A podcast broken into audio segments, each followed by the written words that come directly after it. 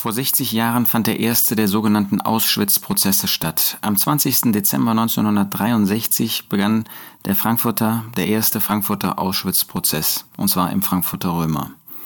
22 Männer mussten sich vor diesem Gericht verantworten. 16 von ihnen wurden zu Zuchthausstrafen verurteilt, sechs davon lebenslang.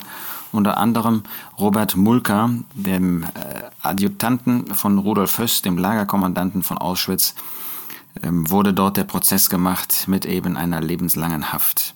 Man kann junge Menschen, aber überhaupt uns alle nur ähm, ermuntern, einmal nach Auschwitz zu fahren. Es ist überaus beeindruckend, dort dieser Stätte, man darf das ja nicht sagen, der Hölle auf Erden, aber doch eines furchtbaren Platzes, ähm, unter diesen Eindruck einmal zu kommen, was der Mensch in der Lage ist, an Bosheiten zu erfinden, an Bösem zu tun und was die Auswirkungen sind.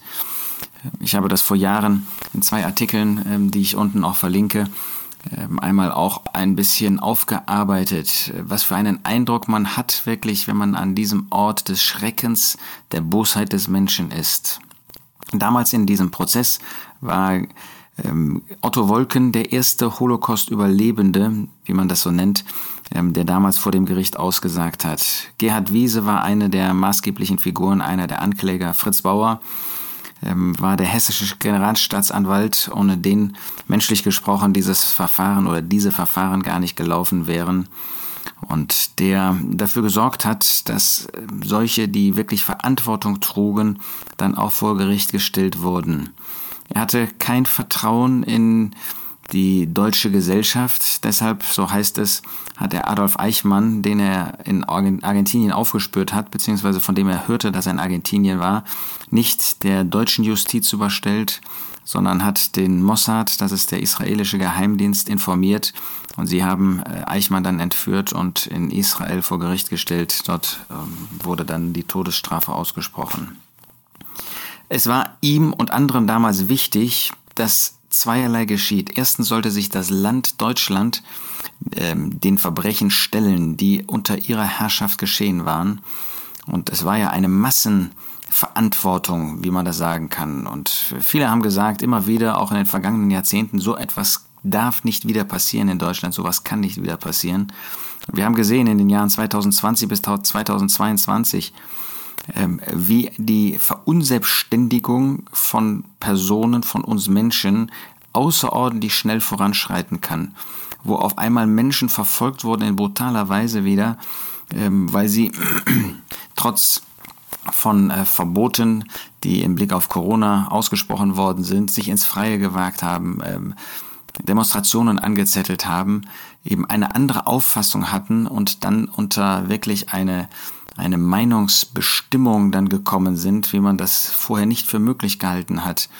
Äh, wie Menschen, ähm, solche, die sich nicht haben impfen lassen wollen, ähm, radikal verunglimpft haben und das in der Öffentlichkeit im Parlament und äh, das frei tun konnten. Wo Gerichte auf einmal, wie wir heute genau sehen können, Dinge, die Unrecht gelaufen sind, einfach haben durchgehen lassen, keine Prozesse gemacht haben. Äh, man hat manchmal den Eindruck, verschleppt haben. Also wir sehen, das sind Dinge, die sich natürlich in einem völlig anderen Ausmaß in den Jahren 2020 bis 2022, aber doch äh, letztlich, wo man sieht, dass sich die Dinge ganz schnell wiederholen können, wenn nur die ähm, entsprechende Atmosphäre dann auch herrscht, die genau zu solchen Dingen führt. Also das Land musste sich stellen, wir als ähm, Gesellschaft, die wir zu dieser Gesellschaft gehören alle, äh, man muss sich stellen dieser Verbrechen, äh, die mit uns und von uns ausgeübt worden sind. Angeblich wusste ja keiner, was da wirklich gewesen ist, auch in Auschwitz und um Auschwitz herum, auch an äh, und um andere Konzentrationslager, die damals äh, existierten, äh, wusste angeblich überhaupt niemand, was passiert war auch solche, die dort verantwortlich waren. Und natürlich mussten sich solche, die direkt verantwortlich waren, in einem höheren Maß als andere, mussten auch sie sich der Verantwortung stellen. 60 Jahre Auschwitz-Prozess, das war 1963. Die ganze Sache war ja 1945, 1946 eigentlich abgeschlossen. Das war 20 Jahre davor. Warum hat das so lange gedauert?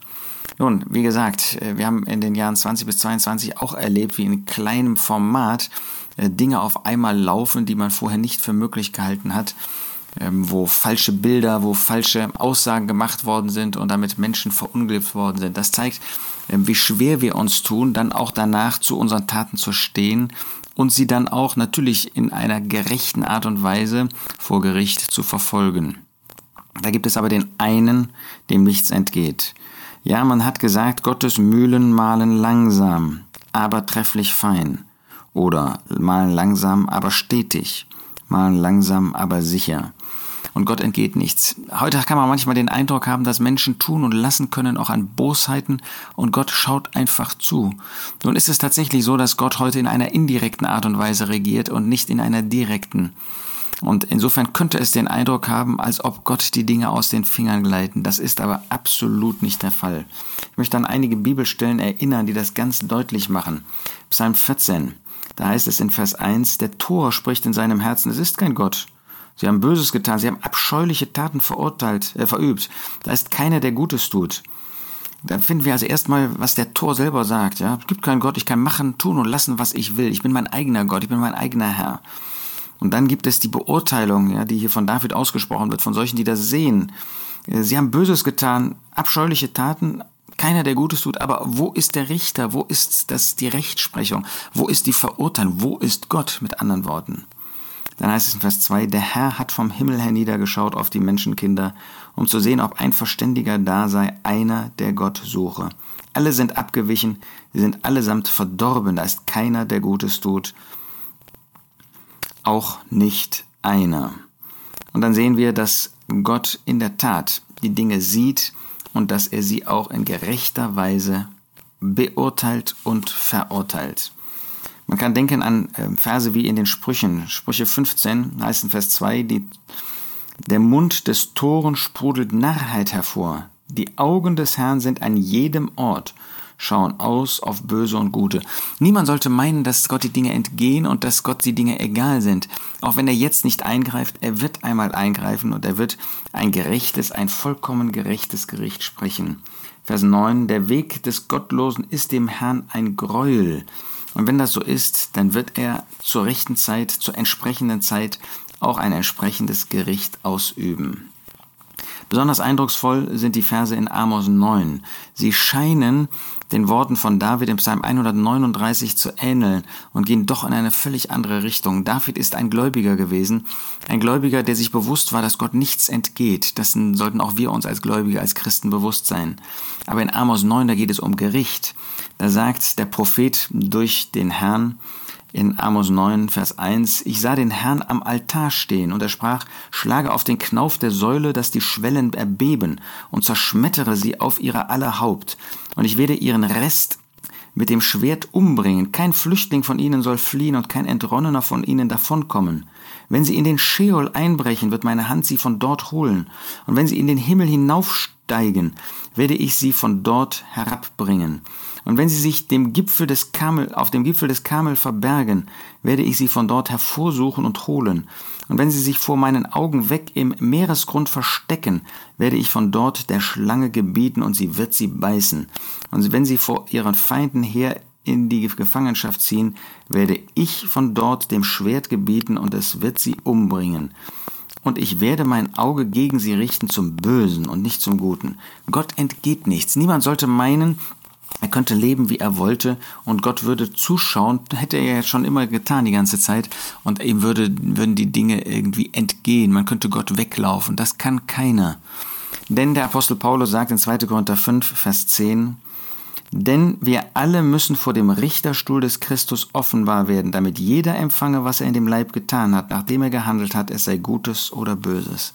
Es wird einen Augenblick geben, da wird jeder vor diesem Richterstuhl des Christus stehen. Da wird jeder vor Christus stehen. Wir als Gläubige wissen, dass wir das nach der Entrückung, dass wir dort sein werden, nicht weil wir ins Gericht kommen, wir kommen gerade nicht ins Gericht, das hat Herr Jesus uns in Johannes 5 zugesagt, aber weil auch unser Weg offenbar werden muss. Auch wir haben als Gläubige manches noch getan, getan, was nicht nach den Gedanken Gottes ist. Und wir haben das vielleicht nicht in Ordnung gebracht. Manche Dinge, die wir gar nicht gemerkt haben, äh, wo wir so lau waren, wo wir so gleichgültig waren und andere Dinge, wo wir nicht bekennen wollten, wo wir falsche, böse Wege gegangen sind und wir haben das einfach zugelassen und sind nicht umgekehrt. Aber die Ungläubigen, sie werden vor dem Richterstuhl des Christus stehen und der wird in Offenbarung 20 genannt der große weiße Thron. Und da werden sie empfangen für ihre böse Taten. Da wird Gott ein gerechtes Gericht üben. Er wird nicht wie die Menschen ein ähm, korruptes Gericht aussprechen. Das dürfen wir nicht unterstellen bei jedem Richter, überhaupt nicht. Aber manchmal hat man doch den Eindruck, dass da mit unterschiedlichem Maß gemessen wird gerade wenn man an die Jahre zurückdenkt, die hinter uns liegen, dass da nicht gerecht geurteilt wird. Und das ist für uns Menschen mit einem gewissen Gerechtigkeitsempfinden ist das etwas Schlimmes. Aber wir können sicher sein, Gott wird ein gerechtes, ein vollkommen ausgewogenes Gericht aussprechen. Aber wer ungläubig ist, der wird vor diesen großen weißen Thron kommen. Und dann werden alle Taten, alles, was er getan hat, was er gesprochen hat, ähm, das wird dann vor ihn kommen. Und wie dieser Augenblick sein wird, das beschreibt Offenbarung 20. Ich sah einen großen weißen Thron und den, der darauf saß, vor dessen Angesicht die Erde entfloh und der Himmel und keine Stätte wurde für sie gefunden.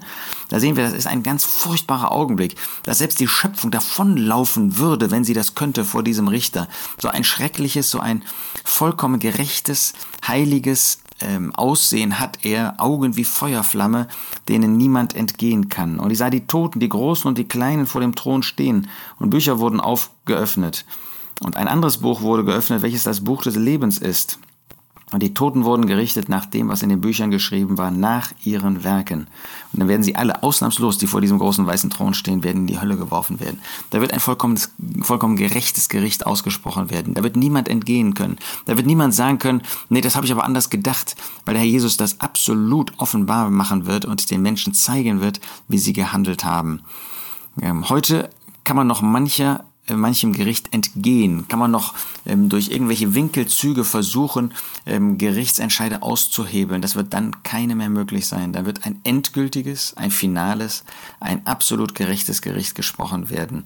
Und da wir das wissen, vertrauen wir Gott. Deshalb übergeben wir unsere Sache, wie der Herr Jesus das getan hat nach 1. Petrus 2, übergeben auch wir unsere Dinge dem Herrn. Wir suchen nicht Recht hier auf dieser Erde, sondern wir übergeben uns und unsere Situation dem Herrn, der gerecht richtet.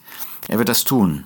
Das, was sozusagen an diesem ersten Frankfurter Auschwitz-Prozess vor 60 Jahren begonnen hat, das wird in einer vollkommenen Gerechtigkeit der Herr dort vor diesem großen weißen Thron im Blick auf die Ungläubigen tun.